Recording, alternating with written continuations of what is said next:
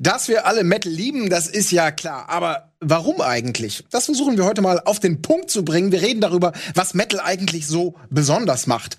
Darum ist Metal geil. Hier ist die Show, in der über das geredet wird, was Metalheads wirklich interessiert. Metal gelöt, der Metal Talk von Rocket Beans TV und Radio Bob. Und hier kommt euer Host, Colin Gable. Und damit noch einmal offiziell herzlich willkommen zur mittlerweile siebten Ausgabe unseres kleinen Talk-Formats, wie immer in Kooperation mit unseren Freunden von Radio Bob, was konkret bedeutet, wenn ihr mich jetzt gerade sabbeln seht, dann guckt ihr höchstwahrscheinlich das Video bei Rocket Beans. Wenn ihr mich nur hört, dann wohl den Podcast bei den Freunden von Radio Bob. Ganz egal, schön, dass ihr euch für uns entschieden habt, denn wir haben heute ein richtig hochklassiges, tolles Thema für euch. Darum ist Metal geil. Ja, das ist ein Thema, da kann man jetzt schon sagen, das hat ganz viel Stammtischpotenzial, das ist meinungsstark, da kann man offen oder auch zielgerichtet drüber diskutieren. Deswegen freue ich mich sehr, dass ich heute eine Mannschaft, eine Mann, Frauschaft, wie auch immer, im Studio habe, die genauso meinungsstark und äh, ja offen darüber diskutieren wird, wie ich es gerade angekündigt habe. Und diese Runde möchte ich euch natürlich gerne mal vorstellen. Zu meiner Rechten sitzt ein Wiederholungstäter, der gute Alex, auch bekannt als der dunkle Parabelritter. Er war schon mal bei uns. Ja, er macht den gleichnamigen YouTube-Kanal und auch diverses unter diesem Namen im Social-Media-Bereich natürlich. Außerdem veranstaltest du mehrere Festivals und du hast gerade dein erstes Buch geschrieben mit dem Titel Du kannst sie nicht alle töten.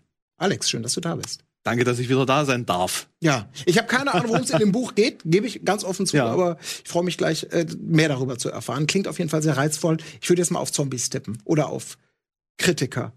Wie auch immer, wir werden sehen.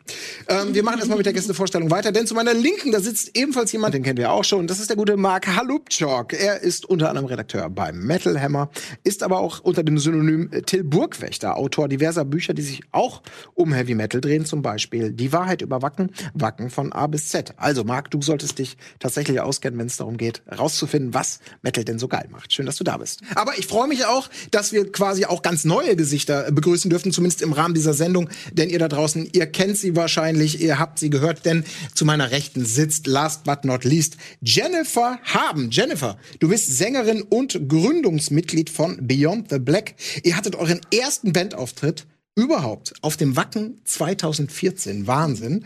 Ja, und mit eurem Symphonic Metal seid ihr regelmäßig in den Charts äh, vertreten. Also entsprechend auch durchaus bekannt da draußen. Schön, dass du auch den Weg hier ins Studio gefunden hast. Ich freue mich sehr. Äh, Symphonic Metal, ist das so auf den Punkt gebracht, was, womit du dich musikalisch identifizieren kannst oder geht's da schon los?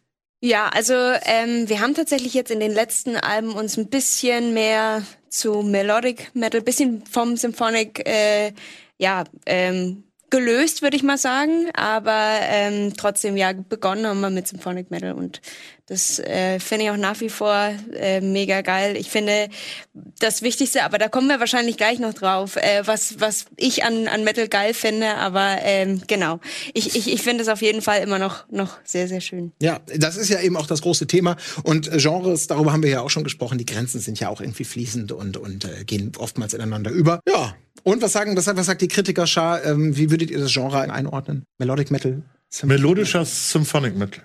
Naja, und, die Frage ist, wo, wo hört äh, Symphonic Metal auf? Ne? Also ich finde, die Grenze ist sehr schwierig. Ja, natürlich ist es, ist es fließend, gerade mit Female Vocals äh, ist man natürlich auch schnell bei der Hand. Ich, ich wollte gerade sagen, da wird man auch schnell gebrandmarkt, oder? Also das, da ist man irgendwie so... Ja, also es gibt natürlich ganz, ganz viele äh, Frauen an der Front, die im Symphonic Metal sind. Ähm, und das, das ähm, ist aber auch klar, weil das halt einfach auch so gestartet ist mit, mit Nightwish, ähm, wo halt auch viel ähm, Orchester und viel einfach Operettengesang und so weiter. Damit ist es ja ganz äh, gestartet, aber das hat sich ja total verändert. Das ist ja mittlerweile auch mehr Modern Rock geworden bei. Genau. Ja. Also vor allem bei, bei Within Temptation ist es ja äh, wirklich richtig krass mit Elektro. Ja, ja, ja. Einflüssen. Aber darüber wollen wir ja nur in, in Maßen heute reden, denn äh, es geht ja um Metal und wir wollen heute feststellen, warum Metal denn geil ist. Mhm. Äh, natürlich mit allen Auswüchsen und alle Genregrenzen, die wir uns hier wünschen, das ist vollkommen klar. Aber wir fangen einfach mal an, auch wenn ihr schon auf Betriebstemperatur seid, mit äh, klassischerweise, ihr kennt das bei Metal gelöt, wir versuchen immer so die Stimmung ein bisschen zu lösen und ins Thema zu kommen, indem wir mit einer einfachen Einstiegsfrage anfangen. Also wirklich ganz, ganz einfach. Und ich richte mich direkt an dich, lieber Marc, denn du bist ja quasi der dienstälteste Experte hier. Das kann man so sagen. Deswegen die große Frage Frage an dich. Was sind denn für dich drei Dinge, die Metal geil machen? Drei Dinge, die Metal geil machen. Erster Punkt, definitiv äh, Freundschaft, weil durch den Heavy Metal, dem ich nun seit ach, ich möchte gar nicht sagen, aber es ist ja tatsächlich fast, also auf jeden Fall über 30 Jahre äh, treu bin, äh, sind so viele Freundschaften entstanden. Ich habe das, äh, bin da was mal eben im Kopf durchgegangen. Ich habe tatsächlich, ich glaube, 80 Prozent meiner wirklich guten Freunde sind Metalheads.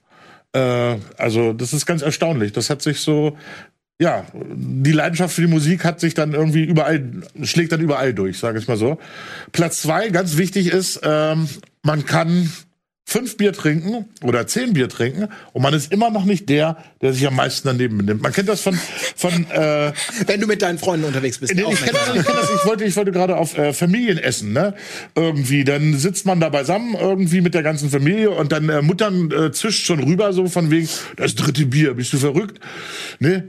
Mal ein bisschen ruhig. Wenn du mit deinen Freunden beim Metal, äh, dann mit deinen Metal-Freunden beim Grillen bist und du hast irgendwie, fragen sie, wie, erst das zehnte Bier, bist du krank? Das ist, das ist, finde ich schön mhm. einfach. Das ist, ein, äh, ich bin ja eher der rustikale Typ. Ähm, da fühle ich mich dann wohl in dieser Umgebung. Und das Dritte, äh, ganz klar ist, also geht mir jedenfalls so, wenn man ein Album ganz neu hört, egal von welcher Band, Band XY, und da ist ein Song dabei, wo man wirklich beim ersten Hören weiß, der wird mich jetzt für den Rest meines Lebens äh, begleiten. Mhm. Das sind so Momente. Es wird weniger, leider. Äh, früher war das kam dieser Effekt häufiger, weil man natürlich auch noch viel mehr Bands zu entdecken hatte. Aber es passiert auch heute noch, dass irgendwie so ein Song dabei ist, wo man denkt, wow, okay, das war's jetzt, äh, Hammer. Mhm. Und das sind, ja, das sind meine Top 3. Was, was, was soll man da noch hinzufügen? Das war ja schon mhm. großartig jetzt. Ja. Also es kann ich so eigentlich, also es war eigentlich genauso, wie ich es jetzt eigentlich beschreiben wollte, Colin.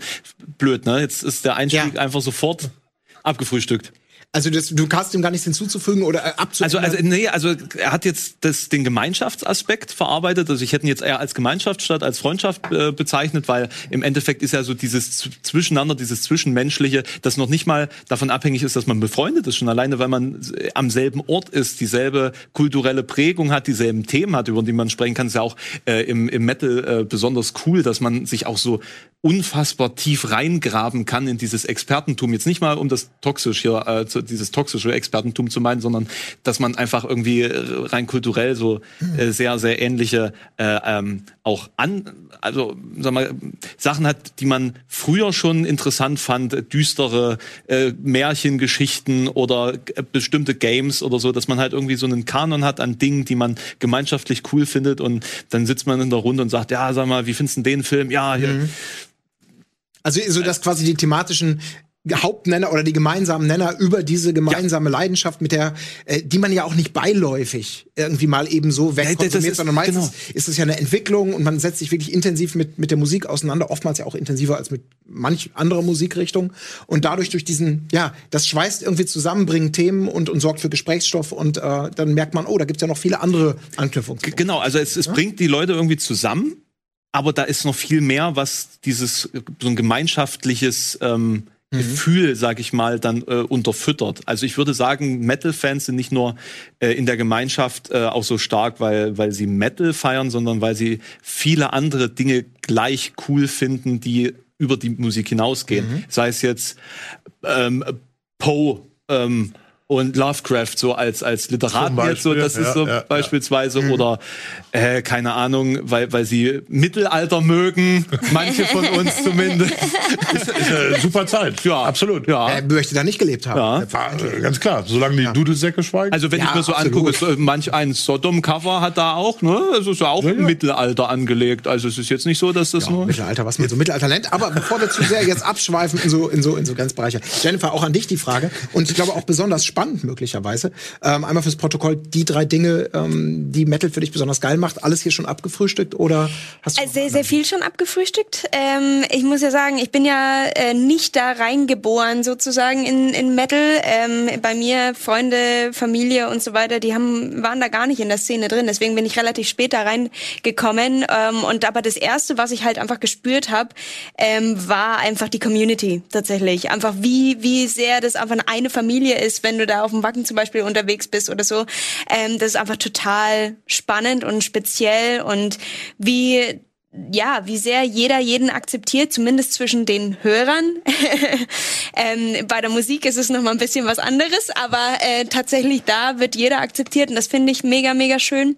Und ähm, warum ich mich musikalisch für Metal äh, entschieden habe, war tatsächlich, weil ich die Extreme so gern mag. Also, dass es extrem hart sein darf, aber es darf auch extrem weich, eine Ballade, irgendwas. Das ähm, finde ich, das ist, findet da alles statt und das hm. finde ich einfach spannend daran. Aber mal kurz dann, was, was sind denn so Bands oder wann hast du für dich denn so Metal hören auch eigentlich begonnen? Oder gibt es da etwaige Vorbilder, die du besonders toll findest? Das kann man nicht richtig sagen. Also ich weiß, dass das erste, was so ein bisschen in die Richtung äh, ging, war, als mein Bruder mir Evanescence gezeigt hat und gesagt hat, hey, ich hatte meine erste Band, als ich neun Jahre alt war, mit, ich glaube, mit meinem Bruder halt fünf Jahre lang. Und äh, der wollte da mit mir zusammen den Song mal singen. So. Und äh, genau. Und da hat er mir das gezeigt und das fand ich halt total äh, cool. Und ähm, dann habe ich mich so ein bisschen weiter reingehört. Aber ich wie gesagt ich ich habe es eben schon erwähnt ich höre eigentlich gar nicht so viel Musik weil ich sehr viel selber Musik mache und sehr selber auch an Wochenenden dann unterwegs war seit ich klein war. Und ähm, deswegen ja war das schon eher so von außen dass mir Dinge äh, einfach äh, zugeflogen Folgen sind, äh, die ich mir dann angehört habe. Und äh, richtig damit beschäftigt habe ich erst mich, als ich gemerkt habe, okay, das ist die Musikrichtung, wo ich wirklich das zeigen kann, was in mir mhm. steckt, mhm. alle Extreme, die da sind. Und ähm, ja, und dann warst du auf ganz vielen Festivals und hast dir die Bands dann mal angeschaut, mhm. wie sie so live sind. Ähm, ich war auch früher kaum auf Konzerten, deswegen ähm, war das auch echt so, so ein neues Ding.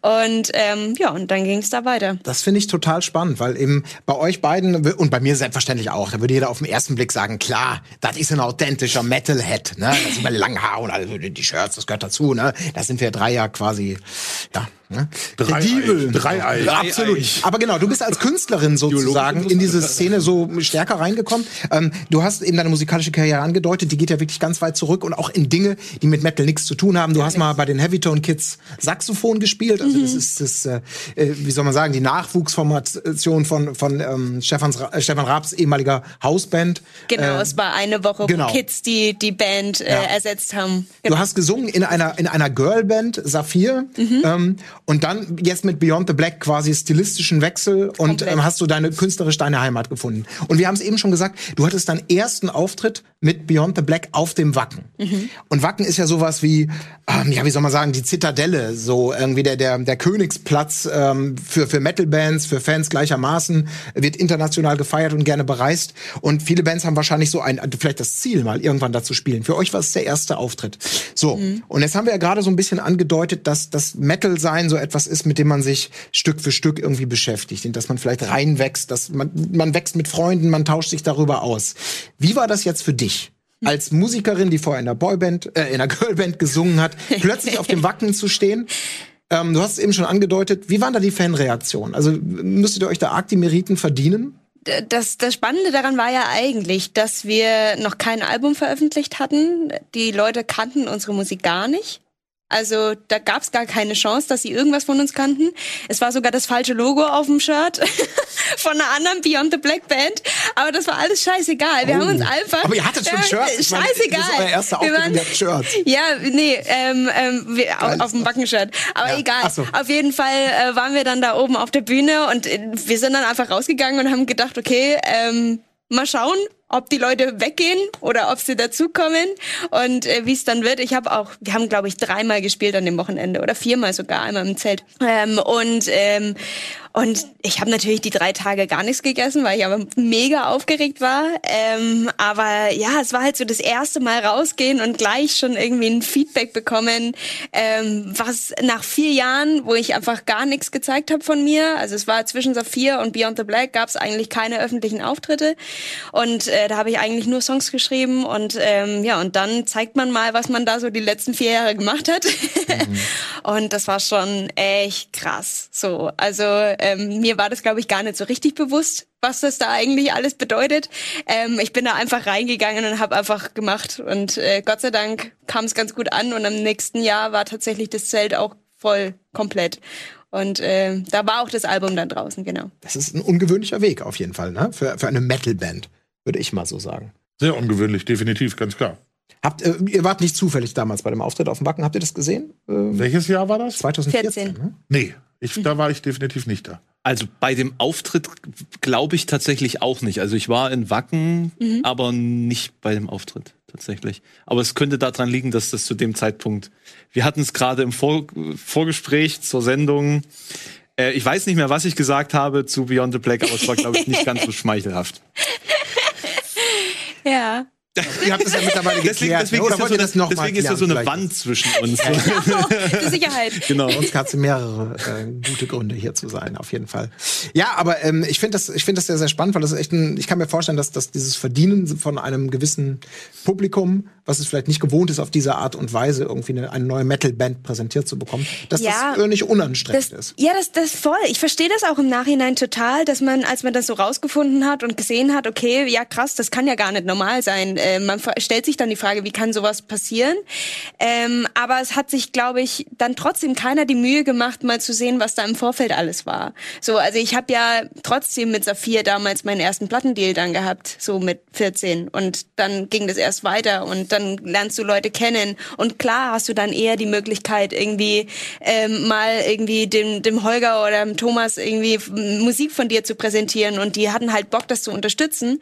Ähm, und so ging es dann halt, dass das auch tatsächlich funktioniert. Ja, und wenn, Ansonsten wenn die was ge- geil finden, dann drücken die das auch durch. Ja, also wenn die ja, an was die- glauben, dann passiert Voll. das. So. Voll. Aber ist das dann vielleicht schon einer der Gründe, wenn wir darüber reden, darum ist Metal geil, dass man halt irgendwie, ähm, wir haben es ja gerade schon angedeutet, so, dass so, so Metal, so immer, die Einstiegshürde ist nicht so ganz so einfach. Ne? Man muss sich vielleicht mal ein bisschen damit beschäftigen, rausfinden, was gefällt einem, was gefällt einem nicht.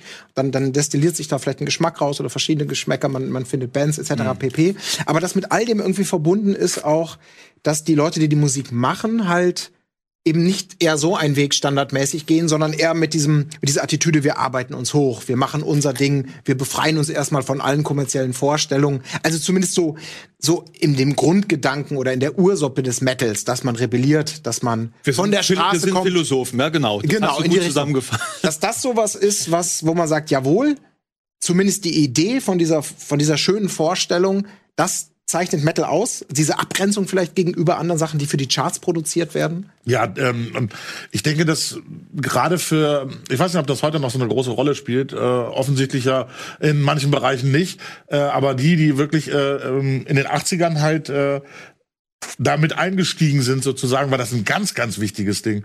Ähm, und zwar die Musiklandschaft sah ja völlig anders aus. Es gab diese Superstars wie, weiß ich, Michael Jackson, äh, Madonna und so weiter und so fort, Prince, tralala.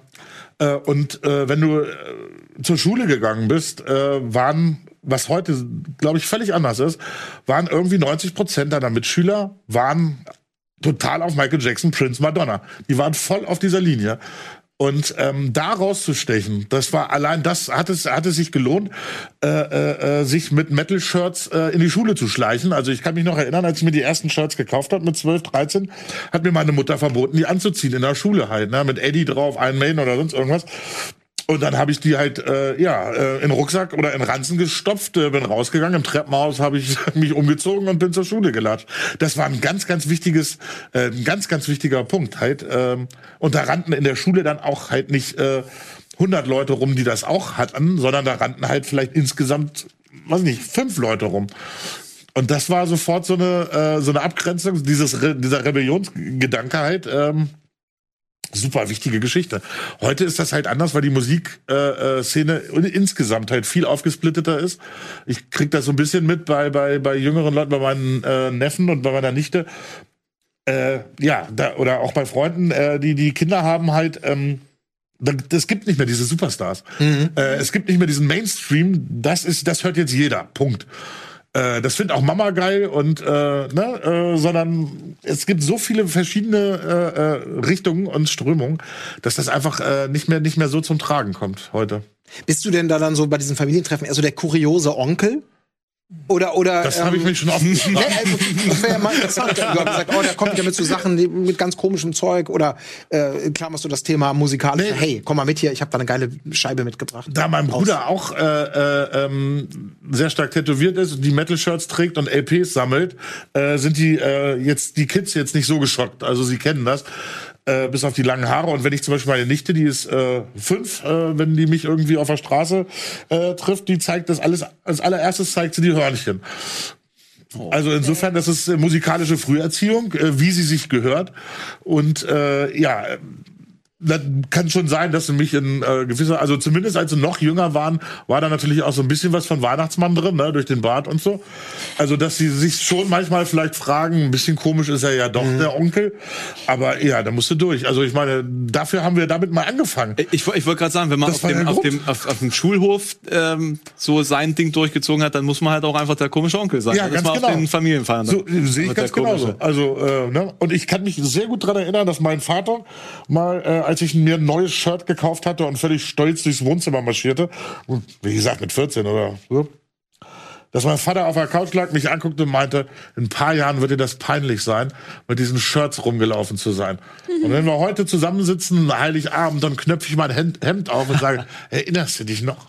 Ich hätte ja wahrscheinlich auch nie gedacht, dass du mal damit dein Geld verdienst. Nein, natürlich nicht. Das ne? war- Weil das war auch schwer abzusehen. Ja, okay, aber das ist natürlich, da bist, gehörst du ja auch zu einer absoluten Minderheit, ne? Ja. Die, die äh, das Hobby dann zum Beruf Ja, machen, was ja auch nicht nur toll genau. ist. Ich meine, das kennen wir alle. Aber wie, Alex, wie war das bei dir? Du bist ein Es bisschen später eingestiegen. ist der Wahnsinn. Es ist eigentlich total simultan. Also ich kann das so Ja? völlig unterstreichen, nur dass es bei mir dann nicht fünf Leute waren, die so ein Shirt dann hatten, sondern gar keiner. Also wir hatten tatsächlich an der ganzen Schule nur also zwei Leute, die auch noch Metal gehört haben bei 750 Schülern. Wow. Also das äh, war einfach eine Zeit, in der Metal schon nicht mehr in war und da, dadurch war es noch spannender, sich da so rein zu äh, reinzufinden. Ich kannte auch niemanden, der Metal mochte also in meiner Familie hat Musik auch nicht so eine große Rolle gespielt. Also so Sachen wie Aha vielleicht, ne? also so diese typischen äh, 80s.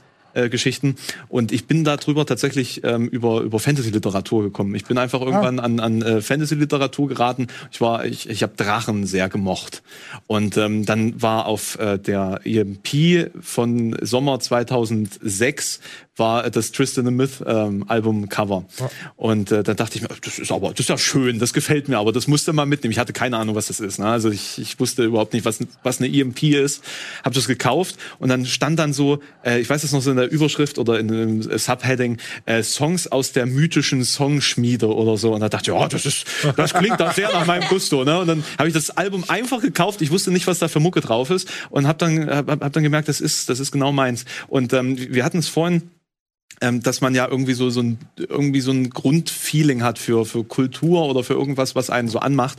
Und natürlich hatte ich vorher schon Linkin Park und Rammstein und in Extremo gehört, weil irgendjemand das mal angebracht hat, ähm, also oder im Freundeskreis. Und ich fand das auch gut, aber ich habe das nie zu irgendwas verortet, zu irgendeiner Szene, zu einem, zu einem Stil.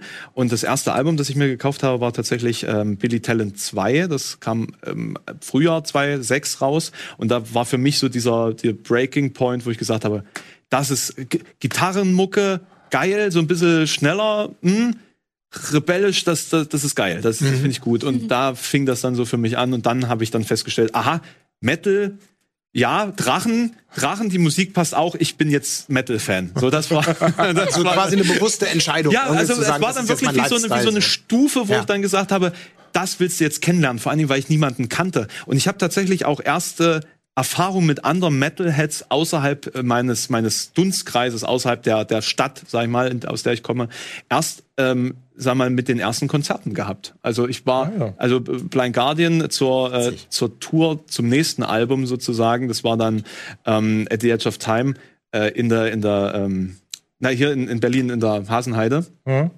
Und das war mein erstes Konzert und da habe ich dann gesehen, ey, es gibt ja ganz schön viele Leute mit langen Haaren. so total krass. Das ist ja witzig, Und ne? damals war ich halt irgendwie so der einzige Kerl mit langen Haaren so in der, in der Schule.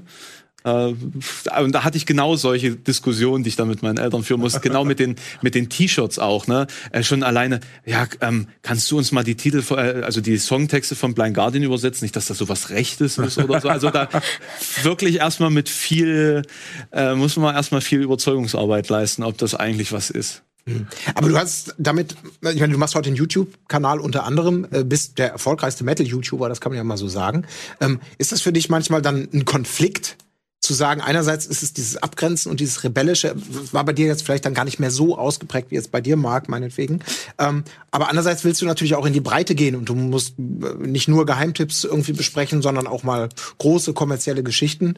Ähm, ist das für dich manchmal mhm. schwierig, so bei der Auswahl, da bei der Frage True zu bleiben das, und deine, deine, deine, deine Fanschar mitzunehmen? Oder sagen dir, nee, das, das geht mir jetzt zu weit? Das ist völlig richtig. Ähm, und da, da macht einem YouTube natürlich auch regelmäßig einen Strich durch die Rechnung, was äh, so die Hoffnung angeht, dass man mit Underground Ewigkeiten weiterkommt. Also ich ähm, habe immer mal so Videos, wo ich dann äh, in, in, der, in der Menge konzentriert einige äh, Insider-Tipps raushau, weil ich weiß, das wird dann geklickt, wenn ich sagen kann, so, jetzt kommen hier mal zehn Geheimtipps zum Thema ähm, Neo-Thrash-Metal oder sowas. So, da, dann funktioniert das, dann wissen die Leute, aha, es geht jetzt darum, das klickt man jetzt. Aber wenn ich jetzt beispielsweise sagen würde, ich mache jetzt eine Sondersendung zu Razer oder so, keine Ahnung, ne? das würde nicht, das würde einfach nicht funktionieren. Und ich glaube, ähm, dadurch, dass ich dann auch mal Sachen über Rammstein gemacht habe oder eben über die größeren Acts, dadurch ist äh, meine Zuschauerschaft auch so homogen, dass das nicht nur Underground-Fans sind mhm. beispielsweise.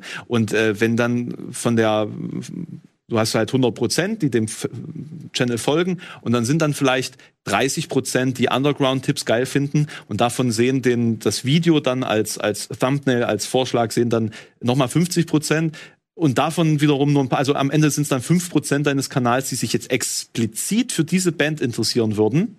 Mhm. Dann sagt dir der Algorithmus auch, dieses Video funktioniert nicht, das drücken wir mal noch ein bisschen runter, so in der Sichtbarkeit. Mhm. So, und, äh, ja, klar, dann, und dann hast du halt, also egal was, was Till Lindemann macht, es hat halt 100.000 Aufrufe. Ja. Und für alles andere musst du halt wirklich pushen, dass das dann auch, sagen wir mal, wahrgenommen wird. Mhm. Und, und da bin ich ja schon in der angenehmen Situation, dass ich potenziell das vielen ausspielen kann. Und ähm, äh, spiele natürlich auch so ein bisschen damit, dass ich hier mal was Mainstreamigeres bringe und dann mal was, was ja. Undergroundiges, weil es leider in, in einer Kombination anders halt nicht funktioniert. Das war aber auch schon jahrelang mein Anspruch, das so irgendwie durchzudrücken, dass, dass man äh, auch den unbekannten Bands damit mehr Reichweite geben kann, weil potenziell mehr über den Namen stolpern können. Ja, so. ja aber es ist halt ein, ist natürlich ein Spagat, der, der, der, der manchmal auch irgendwie toll ist, aber auch extrem anstrengend sein kann. Wie, Jennifer, wie ist das bei euren Konzerten, wenn ihr jetzt gerade mal nicht bei Wacken seid und du guckst in die Reihen, soweit sie denn sichtbar sind? Ist das mehr so, wie man sagen würde, klassische, klassische Metalheads oder wirklich auch aus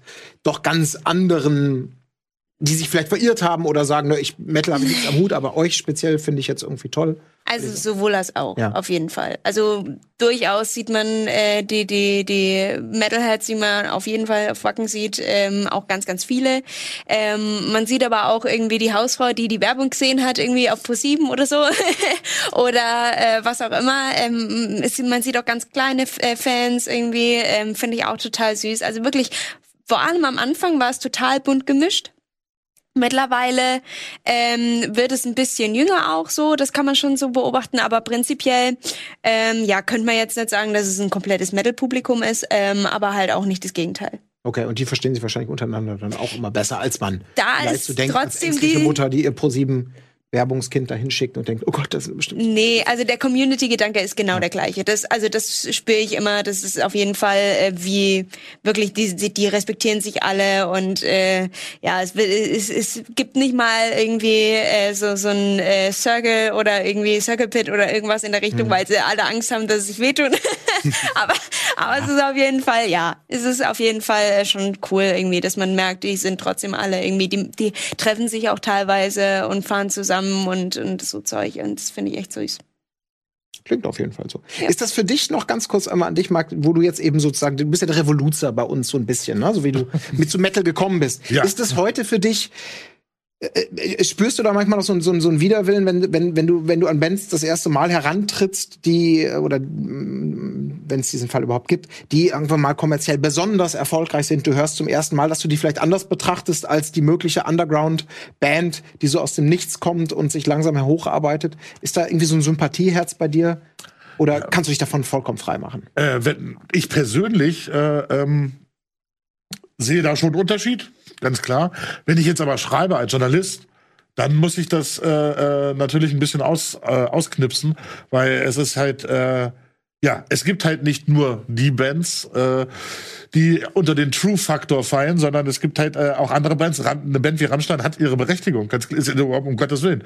Die verkaufen äh, zig hunderttausende Alben, die füllen auf der ganzen Welt die Stadien, äh, was man dann selber so im Hinterkopf manchmal äh, über die ein oder andere Aktion denkt. Das ist halt äh, mhm. was anderes.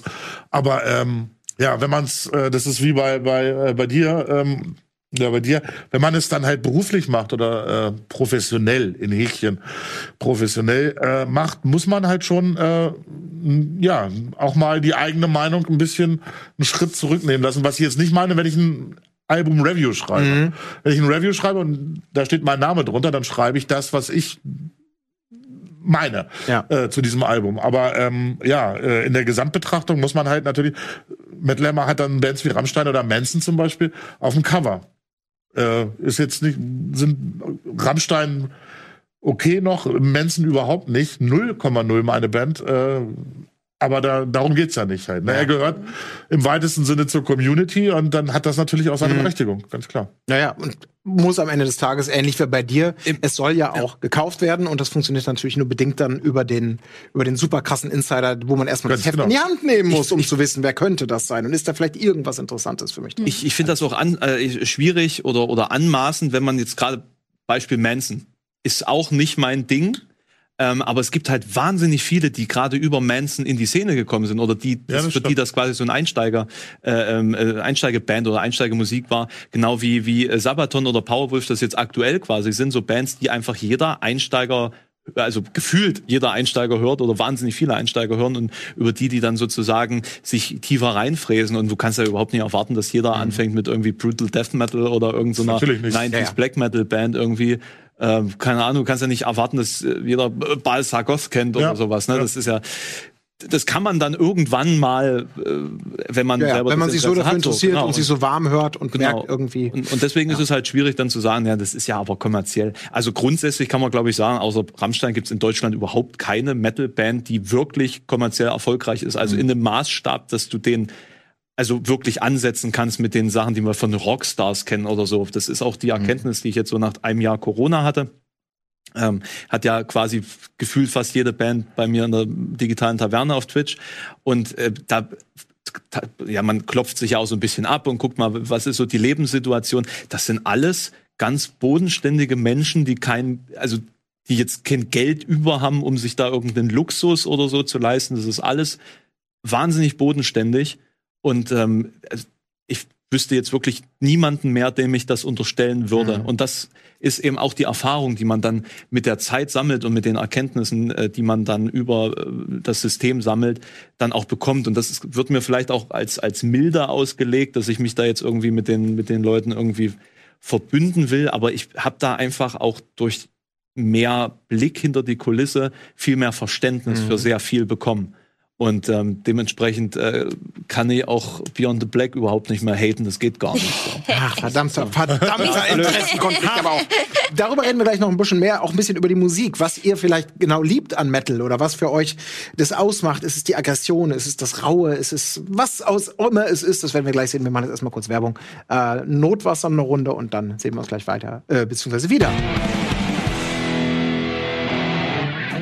Und damit auch schon herzlich willkommen zurück zu Metal gelöt und unserem fantastischen offenen Thema. Darum ist Metal geil. Wir haben über viel geredet, ähm, was so Metal-Begleiterscheinungen sind, über die Szene, über, über Grenzen und Möglichkeiten. Ich würde gerne noch ein bisschen mit euch über die Musik reden. Also wirklich einfach darüber, was, was Metal vielleicht euch bedeutet, was, ob es Elemente gibt, die ihr in anderen Musikrichtungen vielleicht vermisst und die genau hier irgendwelche Emotionen triggern oder bei euch eben auf, auf goldenen Boden stoßen. Ähm, Marc, gibt es da irgendwie sowas bei dir in der langjährigen Karriere, dass du sagst, yo, das und das sind so Trademarks, über die freue ich mich immer noch oder die sind für mich so Metal und die liebe ich?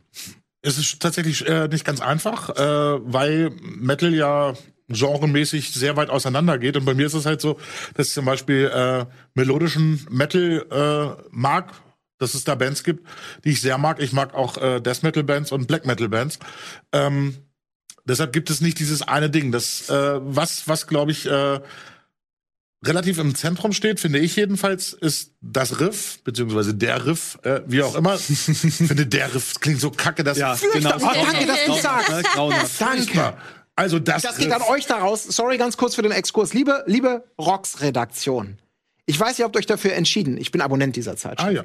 Und ihr habt euch dazu entschieden, der Riff zu sagen. Ich finde es grauenhaft. Es tut mir jedes Mal beim Lesen weh. Euer treuer Abonnent Colin Gable. Für mich ist es immer noch das Riff. So, tut mir leid für den Das, Amtsmissbrauch das Stelle. Gendern im Metal. Ja, ich will nicht ne? der Das oder der. fürchterlich. ne? Aber gut, keine Ahnung, was sagt denn der Duden? Ist auch der- irrelevant, nein, Marc. Nein, nein, mir das ist, ist also Es ist wirklich so. Der Riff wäre schon ist- richtig, genau. aber das klingt halt einfach falsch. Und deshalb sage ich das Riff und damit hat sich's. Das Gitarrenriff an sich steht äh, für mich äh, relativ zentral. Äh, das ist eine, eine ganz wichtige Geschichte, finde ich jedenfalls.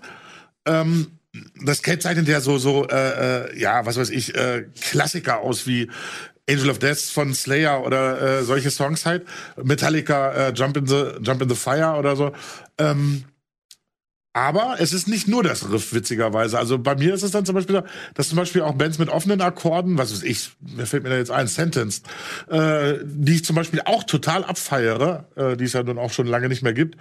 Aber ähm, die haben keine richtigen Riffs und trotzdem gehören sie für mich irgendwie irgendwie dazu. Ich kann das äh, sehr schlecht äh, beschreiben. Ich glaube, grundsätzlich ist Metal eine Musik, die eher ähm, gibt's auch wieder Ausnahmen, aber die eher äh, pusht, als dass sie, dass sie äh, einschläfert. Gut, wenn man jetzt die letzte Opus-Scheiben nimmt, da kann man hervorragend so einschlafen, das ist richtig.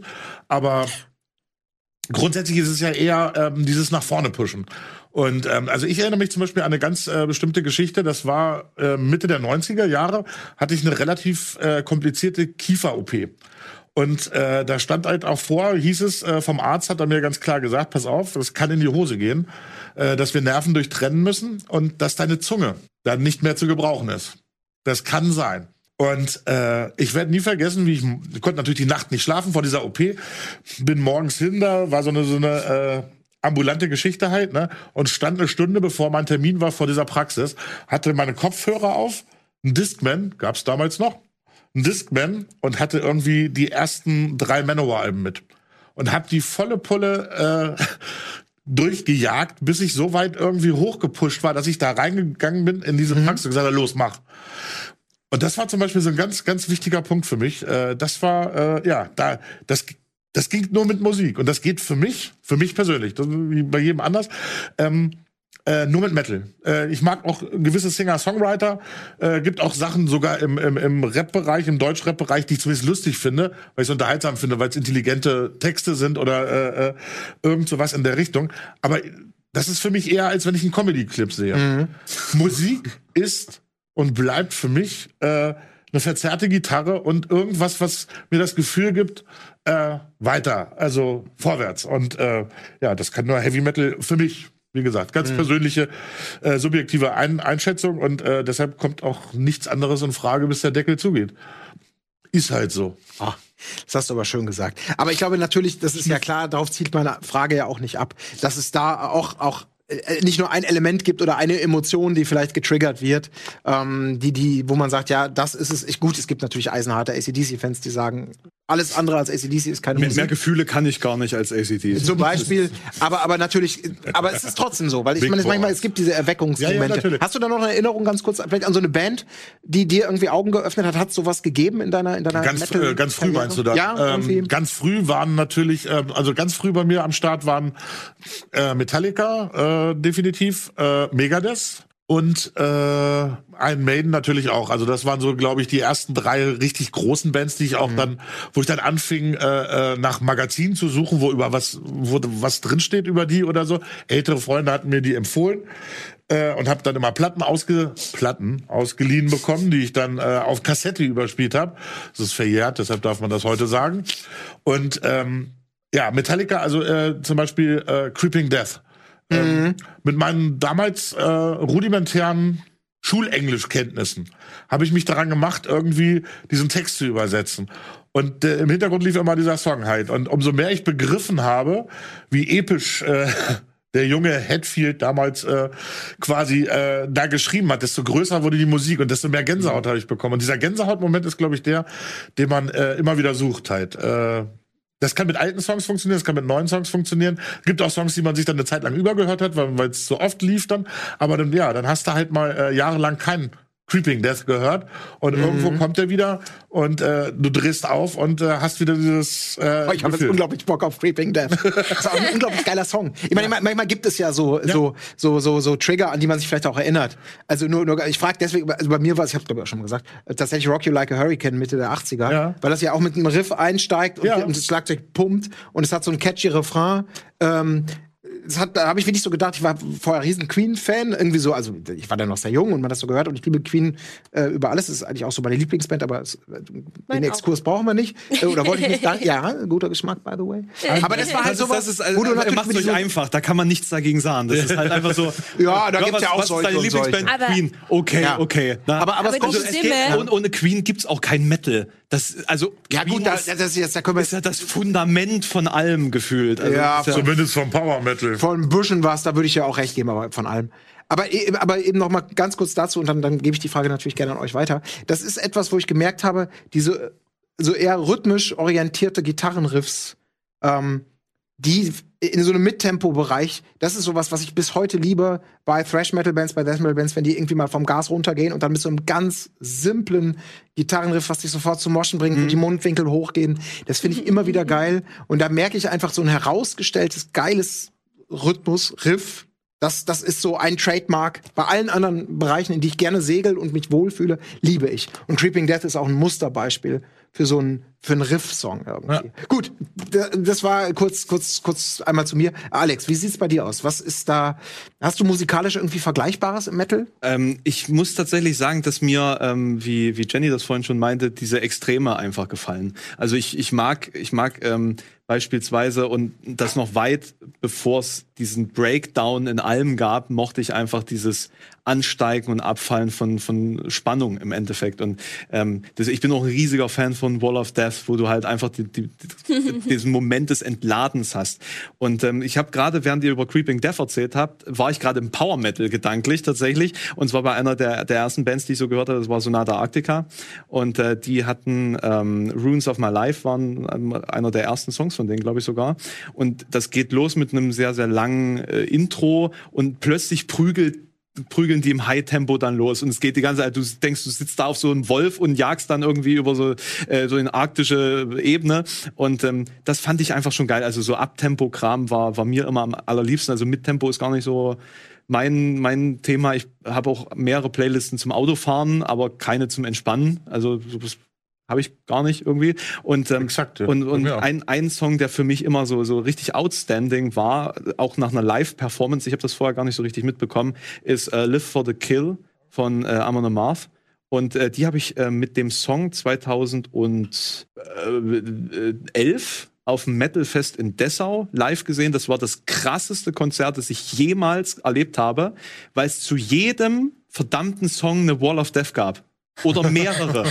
mehrere. Also wirklich, also das kann man sich heutzutage schon fast gar nicht mehr vorstellen bei Amon Amarth. Damals waren die halt noch relativ äh, frisch. Ne? Also wa- was heißt, also die waren so Peak, Peak Performance irgendwie zu dem Zeitpunkt. Sagen wir es mal so. Und ähm, bei Live for the Kill hast du so einen, so einen ganz, ganz ruhigen Klassik-Part. Und dann scheppert das rein. Und ich habe da auch in der Wall of Death hab ich so einen richtigen Stiefel ins Gesicht gekriegt. Also ich war wirklich danach völlig entstellt. Total ha happy, also es war großartig, ganz, ganz toll, wie viel Energie und, und Emotion man da rauslassen konnte.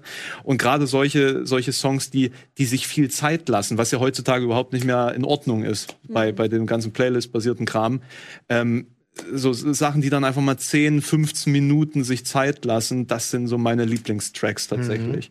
Und ähm, ja, ist halt nicht die Zeit mehr für, für so eine Musik. Auch das Hymnische. Also deswegen habe ich auch kein Problem mit Manowar. So. Also ich mag auch hymnischen Kram oder eben äh, Symphonic Metal. Ich bin ein großer Symphonic Metal Fan. Epica ist eine meiner Lieblingsbands beispielsweise. Einfach viel. Einfach mal viel. Die haben äh, The Classical Conspiracy gemacht äh, von, von ein paar Jahren, wo sie in, in wo war es, in, in Ungarn, glaube ich, mit einem mit, mit einem ähm, Orchester gearbeitet haben, wo sie quasi teils klassische Stücke gecovert haben. und auf der anderen Seite ihre eigenen Songs klassisch äh, umgesetzt haben. Ähm, Bring Me the Horizon in der Royal Albert Hall mit mit äh, klassischer und ist großartig. Ich liebe das. Ich bin auch ein großer Klassik-Fan, mhm. muss ich sagen. Also das ist und da, mir ist aufgefallen, dass ich einfach auch das mittlerweile in anderen Stilen wiederfinden kann. Also ähm, ich höre auch ein paar Rapper auch nicht nur ironisch, sondern wirklich mit Überzeugung, weil die es schaffen, genau das Feeling aufzugreifen, das ich beispielsweise im, im Metal ähm, fühle. Die kapern so ein bisschen unsere Aggressivität und unsere Negativität. Deswegen hören die ganzen Kids jetzt diesen depressiven Rap. Das ist so meine, meine Vermutung, Contra K beispielsweise. Das ist so ein depressives Häufchen Elend, da fühle ich mich komplett zu Hause da drin. Ne? Also das ist völlig großartig. Also Contra K ist so ein, so ein, äh, so ein, so ein Rapper, den habe ich irgendwie für mich jetzt so wahrgenommen. Dass, also ich muss mich zwingen, den nicht zu hören, weil ich sonst äh, mit äh, den Texten aufstehe. Irgendwie ganz krass. Oder so manche, manche Elektro-Künstler. Ähm, ähm, eben von diesem melodiösen Ansatz. Also ich glaube, man kann entweder voll der Rhythmik-Fan sein oder voll der Melodie-Fan. Und ich mhm. bin auch eher so der Melodie-Fan. Mhm. Und äh, genau, also das ist so. Es geht ja auch beides. So, ne? Also je nach Emotion oder was, was man mag. Also das ist ja alles denkbar. Aber ich, aber ich glaube, man hat so einen Fokus. Also ist mir ja. jetzt so in Gesprächen immer aufgefallen, dass man, also ich kann zum Beispiel nicht so mit Grindcore. So. Das ist einfach nicht mein, Thema. Das stimmt. Ich weiß nicht, wie. Wirklich. das, ist mir, das, ist mir, zu sehr auf die Aggression super High Tempo. Das ist dann immer, wo ich auch gemerkt habe, okay, das ist, ist mir persönlich zu langweilig. Also weil so ein, so ein, so ein Gefühl von Aggression oder eher was halt immer nur auf Rhythmik ja, irgendwie. Genau, das, das geht aber nicht unbedingt analog zu, zu, zu Tempo, mhm. sondern mhm. das ist ja mehr. Das ist wie die Achterbahnfahrt. Wenn du mal die Bremse reinhaust, dann merkst du, dass du jetzt so richtig geil abgehen ja. möchtest und nicht weil Genau, die Achterbahn geht einfach immer nur runter. Die genau. hört nie auf. Die fährt einfach nur runter die ganze Zeit. Das ist Grindcore. Dann, ja, dann musst du Experimentary Grindfuckers hören, dann hast du wenigstens noch die Texte dazu. Das super. ist dann natürlich, ne? Ja, super. Dann wieder was anderes. Experimentary, ja. ja. Das war auch, äh, die waren auch äh, ganz schön groß damals, als ich angefangen habe, mich in die Metal-Szene so rein zu äh, äh, bohren, da habe ich mir auch schon öfters mal die Knie aufgeschlagen, so Pit bei denen. Das war, die gibt's immer noch. Ja, ja die gibt's aus, immer noch. Aus Hannover, ja, ne? ja. ne? Ja, ja, genau. Ja, großartig. Liebe Grüße an der Stelle. Ich habe wieder was gelernt, auf jeden Fall. Äh, kannte ich nämlich das. Experimentary Grandfathers. Nee, sagt mir nichts. Musst dir danach mal rein. Okay. Ich habe ein wunderbares Shirt, steht hinten drauf, Musik machen andere. Ja. Das gab's auch okay, damals. Das ist aber das, das, ist, das ist ein Klassiker. Das ist, ein das ist, ja, das ist gut. Das gefällt mir. ähm, aber natürlich auch an dich, äh, Jennifer, die Frage. Wie ist, wie ist es bei dir? Ähm, ich meine, du ziehst aus verschiedenen musikalischen Richtungen auch die Identität von, von, von Beyond the Black. Mhm. Ähm, was ist das, was du aus dem Metal am liebsten rausziehst? Ja, also ich als Sängerin mag natürlich, ich bin auch eher so bei den Melodien. Ähm, ich bin auch weniger bei dem, wenn es durchgescreamt wird oder irgendwas in der Richtung. Äh, da da finde ich zum Beispiel Metalcore mega und bin da so ein bisschen mehr reingerutscht. Ähm, und ähm, mein Lieblingsalbum, was äh, ich anfangs von BTB ganz viel gehört habe, war tatsächlich äh, Bring Me the Horizons, Sempiternal. Ähm, das, das, beste Metalcore-Album, das, das, jemals geschrieben ist. Ist einfach ja. danach, war, also die mussten weggehen davon. Das ist ich fand es so großartig. Also ich, ich höre das auch heutzutage wirklich noch ja. rauf und runter ja. und äh, ist in meiner All-Time Favorite Playlist. Ähm, genau. Und äh, solche Sachen finde ich mega. Natürlich, ich liebe aber auch äh, Frauenstimmen sehr. Ähm, deswegen bin ich da natürlich auch Within Temptation. Ich finde auch Amaranth äh, super für Sport und so. Ähm, also ich bin eher so auf, auf, auf melodiöse Sachen mhm. so fixiert. Aber auch, weil ich eben am Anfang äh, oder als ich jung war, ähm, sehr im, in der Pop-Rock-Schiene irgendwie unterwegs war. Und äh, das natürlich, das, das ist, wo man dann am ehesten hingeht. Und äh, trotzdem merke ich auch, wie es trotzdem immer mehr, ich werde immer toleranter, was das angeht, natürlich. und äh, genau, so, so ist es bei mir. Ja, der Hunger kommt ja auch beim Essen tatsächlich da oftmals. Ne? Ja, genau. Dass man, ja, das ist geil, das ist weniger geil. Aber jetzt ähm, Frauenstimmen, ist es so, also wenn man da heute, glaube ich, von Metal spricht, dann ist das ja oftmals so ein bisschen so, also in meiner sehr beschränkten Wahrnehmung, mhm. ähm, so das Nightwish-eske, also eher so etwas in dem, in dem, in dem opernhaften Stilgesang ja. und weniger so vielleicht wie, wie ähm, Metal-Frauen ja auch früher mal waren. Also ich rede jetzt von, von, von Dore oder auch wir sprachen im Vorgespräch über hier ähm, Jutta Weinhold von, von Setjago oder Velvet Viper, so, die in den, in den 80ern eine ganz andere Art von, von Frontfrauen waren, die mhm. viel klassischer Metal waren. Also mhm. Also schon natürlich total melodiös, aber ähm, anders. Wie, wie, wie ist das bei dir? Ist das sowas, was dich reizen würde, mal klassischere Metal-Frontfrau, also in so einem traditionellen Sinn vielleicht mal auszuprobieren? Du meinst es in einem früheren, nicht? Ja, genau, in so einem etwas Äh, maskulineren Stil, sag ich jetzt mal. Also, wenn man das ähm, so formulieren Da kann, kriegst du von oder? Doro Pesch aber was Ja. in die Ohren. Ja, aber, aber Doro Pesch klingt, weiß ja jeder, klingt halt ganz anders als Nightwish jetzt beispielsweise. Ne? Also da geht's halt um, da ist ein bisschen mehr Dreck Ja. einfach drin. Ja, also ich glaube, mittlerweile gibt es halt eben diese, diese, diese Zwischenvariante auch. Einfach Mhm. eben die nicht nur Dreck und nicht nur dieses ganz glockenklare äh, Operetten. Ich glaube, wenn man so. Richtung Battle Und- Beast oder so guckt, da ist so ein, so ein Stimmt. Mittelding irgendwie. Genau, Ne? genau, genau. Äh, oder halt eben tatsächlich Within Temptation und so, das ist natürlich eher so eine Pop-Rock-Stimme, so wie es bei uns zum Beispiel auch der Fall ist. Das sehe ich jetzt zum Beispiel glaube, es als die Mitte. wieder so in die Richtung. Ne? Also man hatte so in den 90ern, 2000ern so sehr diesen, diesen Evanescence-artigen Gothic-Einschlag Mhm. und mittlerweile wird's doch durchaus rockiger. Das ist so zumindest mein Eindruck, den ich da so bekommen Ja, ich glaube schon. Also, ja, hast schon recht. Thunder Mother fallen mir da Ja, zum Beispiel. oh ja. Ja, Ja, Richtig. Zum Beispiel richtig Ja. absolut. Ja, absolut. finde ich auch. Ja. Ganz geile Band. Aber ist das sowas, könntest du dir das vorstellen? Mal, ich meine, das ist jetzt das ist einfach mal so dahergefragt, weil Ich kann mir alles vorstellen. Das Ding ist nur, ähm, wo sind meine Grenzen? und ähm, ich probiere immer mal wieder was aus, ähm, aber ich bin auch so ein bisschen perfek per- perfektionistisch dann, was das angeht. Und wenn ich es nicht kann, dann mache ich es auch erstmal noch nicht. Schachtel Kippen rauchen und dann Ja, ja. Dafür lebe ich zu gesund vielleicht.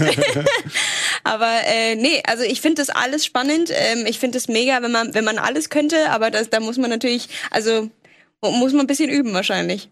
Aber ihr, du, bist ausprobierenswillig. Voll, sowieso bei, bei allem. Ja, ja, dein musikalischer bin- Werdegang zeigt das ja auch. Ja, ja, also jeden Fall. ich, ich mache alles gern, was irgendwie sich gut anfühlt ähm, und und das deswegen lasse ich mir auch nicht sagen, wo ich hingehen darf oder was ich machen darf und wo in welche Richtung unser Album äh, gehen muss und so weiter, ähm, Dubstep. weil ich das bitte Dubstep. ja zum Beispiel das äh, Haben ja Bring Me the Oh, Horizon auch mal gemacht. oh, ja und du du sagst äh, muss ich ja noch spielen Da, du bist ein Naturtalent. Ganz ohne Scheiß. Sie hat äh, bei meiner, bei meinem Online-Festival äh, Dudelsack gespielt, spontan. Und es hat einfach funktioniert. Also einfach so aus dem Stand. das war auf jeden Fall Nicht mega schlecht. lustig Also Ja. du Dudelsack ist auch in Maßen zu genießen, muss ich, also für mich zumindest, das ist, aber es einmal auszuprobieren ist auf jeden Fall lustig bitte? ACDC zum Beispiel. Ja, zum Beispiel, da ist es doch wunderbar. Ne? It's a long way. Genau, wo wir eben beim Thema waren. Apropos Thema, wir haben noch ein ganz frisches Thema für euch mitgebracht. Denn äh, die liebe Kollegin Nina Loges von Radio Bob, die betreut ja bei uns die kleine fantastische Rubrik Reingelötet. Und da stellt sie traditionellerweise immer gerne Bands vor, die man vielleicht nicht so auf dem Radar hat, die vielleicht noch nicht ganz so populär sind, die ihrer Meinung nach aber auf jeden Fall äh, hörenswert sind. Und heute ist es gleich in mehrfacher Hinsicht etwas ganz Besonderes. Aber warum, das erzählt euch Nina am besten selbst.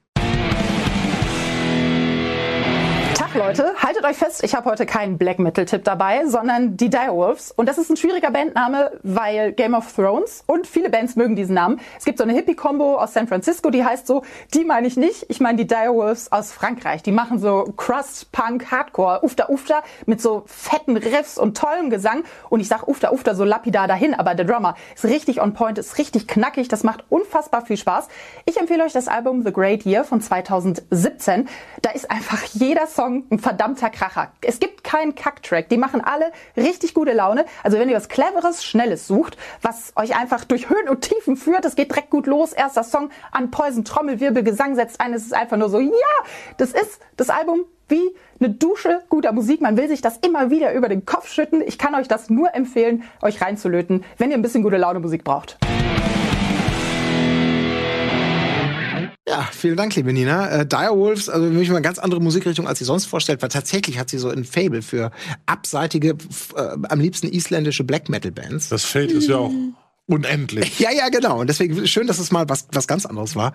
Ähm, kennt ihr Direwolves? Sagt euch das jetzt was? Tatsächlich Ja, auch nicht. Aber das Cover war ja schon mal geil. Ja. Ne? Und sie schien ja auch überzeugt. Also ich dachte jetzt am Ende, sie schreit jetzt noch mal den Namen oder so. Also war, war schon äh, sehr begeistert. Ja, da war viel, viel Liebe in Ja, kurzer Zeit genau, drin. So, ne? also, ja, komm, komm, komm, das muss auch noch das und das und das.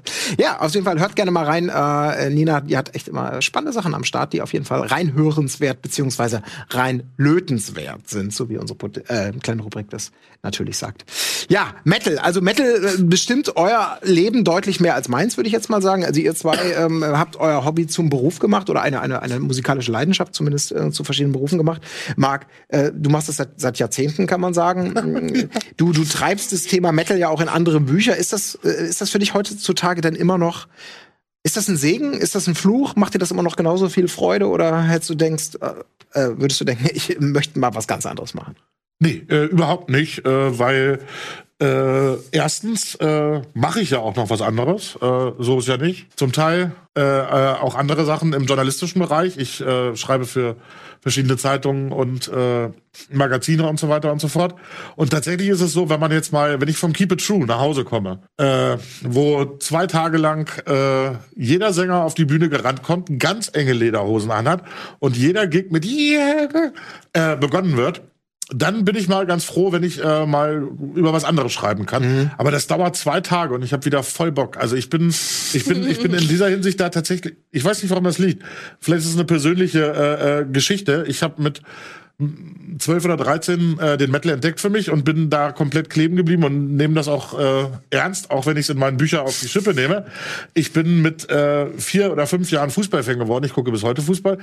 Also ich bin irgendwie so ein Typ, wenn ich mich in irgendeiner Geschichte wohlfühle, mhm. dann bleibe ich dabei. Und äh, Heavy Metal gehört, äh, ich kann mir ein Leben ohne Metal überhaupt nicht vorstellen. Das ist äh, jetzt in dieser Corona-Zeit war das erste Mal seit 1991, dass ich monatelang kein Konzert besucht habe. Das ist, das war völlige Entzugserscheinung. Ich bin, da wird man bekloppt. Also furchtbar. Und obwohl ich so, so, so lange mache und so viel Bands gesehen habe und äh, wirklich so viele tolle Erlebnisse hatte, mit Lemmy mal äh, zwei Stunden auf dem Hotelzimmer gesessen in London und solche Geschichten, Maiden im Studio besucht, tralala, ähm, habe ich immer wieder Bock auf die nächste, auf die nächste Geschichte. Klar, gibt's auch mal einen Hänger oder so, aber ich bin seit, weiß ich gar nicht, äh, gute Frage, 15 Jahren im Soundcheck. Das heißt, wir kriegen jeden Monat dann so 50, 60 Alben, die wir durchhören oder äh, anhören müssen und Noten vergeben. Ei, ne? ei, ei. Und da müsste man eigentlich ja der Meinung sein, jetzt reicht's mal mit Musik. Mhm. Äh, und äh, neben meinem Schreibtisch baut sich so ein Turm äh, auf von Alben, die ich mir gekauft habe, äh, die ich noch, ich pack die erst in die Sammlung, wenn ich sie einmal komplett vom ersten bis zum letzten Ton durchgehört habe. Sonst kommen sie nicht in die Sammlung. Das heißt, der Turm aber, aber ich meine, das ist, da ist ja Zeit dann tatsächlich ein Faktor. Ja. Also, dass Übersättigung irgendwann mal einsetzt, kennt man auch, bei dir zum Glück nicht. Also wenig, ganz ja, oder wenig. Halt, ne? ja. Aber hast du denn das Gefühl, du kannst den Sachen irgendwie noch ansatzweise dabei gerecht werden? Das ist natürlich, natürlich äh, äh, gibt's das, äh, dass Sachen untergehen dann mhm. oder äh, dass man versucht, sich frühere Klassiker zu erschließen, hört die dreimal und denkt, ich, ver ich verstehe es nicht, warum das ein Klassiker geworden ist. Mhm. Würde man es fünfmal hören, wird es wahrscheinlich Klick machen. Mhm. Ähm, das passiert tatsächlich, ja. Das, da, da kann ich mich nicht von freisprechen. Aber äh, ja, ich kann es nicht ändern. ist ja, halt gut. so. Ja, das ist dann eben auch Hobby zum Beruf machen. Natürlich. Genau, das ist dann Kommt die, die in Häkchen Schattenseite, aber äh, die, die, die positiven Dinge überwiegen mhm. bei weitem. Also wenn ich überlege, welche Konzerte ich gesehen habe, wo ich die Konzerte gesehen habe, von Griechenland über Finnland über alles Mögliche, äh, ja, äh, Nico von Maiden hat mir mal hinter der Bühne in London gezeigt, wie äh, dieser Eddie-Effekt mit dem Baum von Fear of the Dark, wenn er da rauskommt, wieder funktioniert. Das ist ein Hallo? Geil. Das, das, das ist es halt, ne? Und da sind wir ja wirklich in einer sehr privilegierten Situation, eigentlich als Fans, die dann sozusagen äh, das, das äh, genialerweise irgendwie zum Beruf machen konnten. Also gerade wenn du jetzt so von äh, äh Geschichten erzählst, äh, irgendwie, wenn ich jetzt allein nur nach, nach Finnland gucke, ähm, mit mit ABBA äh, nach der Show äh, einen durchgezogen irgendwie und mit Insomnium in der in der Sauna und so ein Kram. Also halt eigentlich völlig irrsinnig. Und wenn du wenn du wirklich nur Fan bist und dann drüber nachdenkst, dass das passiert irgendwann mal demnächst, dann drehst du ja völlig durch. Ne? Aber sobald du halt in diesem Modus bist, dann dann passieren solche Sachen und dann jetzt gerade während Corona fällt einem dann auch erstmal auf, wie privilegiert diese ja, Situation ist, was man stimmt. da Geiles erleben kann. Die, das habe ich auch immer mit, mit Mike im Podcast. Also mache ja mit Mike immer noch zart wie Kruppstahl. Und ähm, der erzählt dann immer, ja, und in Sao Paulo war es dann so und so und in Japan. Und ich denke mir immer so, bist du dir eigentlich bewusst, dass du das die ganze Welt schon gesehen hast, schon alleine nur deswegen, weil du mit deiner Band da unterwegs bist?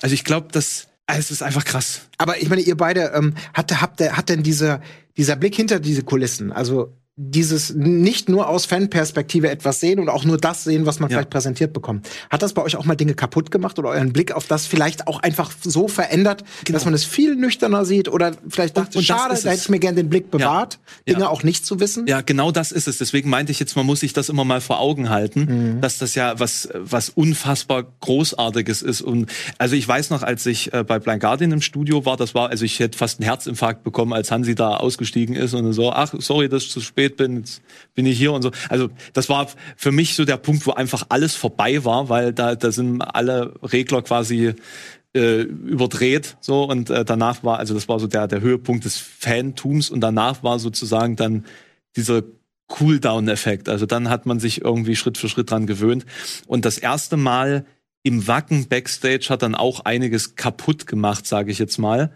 weil sobald du die Produktionswege langläufst und sozusagen nicht nur die ähm, ja, die, Fantasiewelt da vorne siehst, sondern auch echte Menschen, die dann echte Arbeit machen und die jetzt nicht wegen der Musik da sind, sondern einfach, weil es ihr Job ist, oder vielleicht beides, aber quasi, äh, die nicht nur Magie machen, äh, dann, dann fängst du an, so anders drüber nachzudenken. Also ja, ich muss sagen, ich finde es schon ein bisschen schade, dass ich nicht wieder mit der, mit der Brille des Fans äh, so Festivals wahrnehmen kann. Oder, oder auch äh, äh, Produkt, also Al Alben kann ich ja immer noch genießen, aber so äh, Tourproduktion, ähm, Merchandise-Produktion, ähm, Werb Werbemaßnahmen, irgendwelche Marketing-Stunts. Man sieht's ja nur noch als, also nur noch analytisch, weil man weiß, was dahinter steckt. Das ist ein bisschen blöd. Dadurch geht die Magie leider verloren. In der Musik kann man sich die glücklicherweise behalten, weil ich Gott sei Dank kein Instrument kann. Meine Güte, ich bin so froh und ich werde nicht damit anfangen, weil dann habe ich das auch nicht mehr. Aber ich glaube, bei dir Ich ist es anders. weiß ne? ganz genau, was du meinst. Also auch mit Songwriting und so weiter. Wenn du da einmal nur noch analytisch denkst, wenn du einen Song hörst, warum funktioniert der? Mhm. Was war da, was hat derjenige gemacht und wie muss man das jetzt irgendwie mal äh, selber einbauen und so. Du hörst Musik ganz anders. Mhm. Und ähm, ich würde auch sagen, dass ich früher einfach, ich habe einen Song gehört und habe dann gedacht, jo, mag ich oder nö, interessiert mich nicht so. Aber heutzutage ist es wirklich immer nur so ein, man, man, man hört sich das an. Klar, catcht es einen zum Beispiel, wenn ich vor, vom, vor der Bühne stehe und mir ein Konzert anschaue, dann ist es irgendwie weg.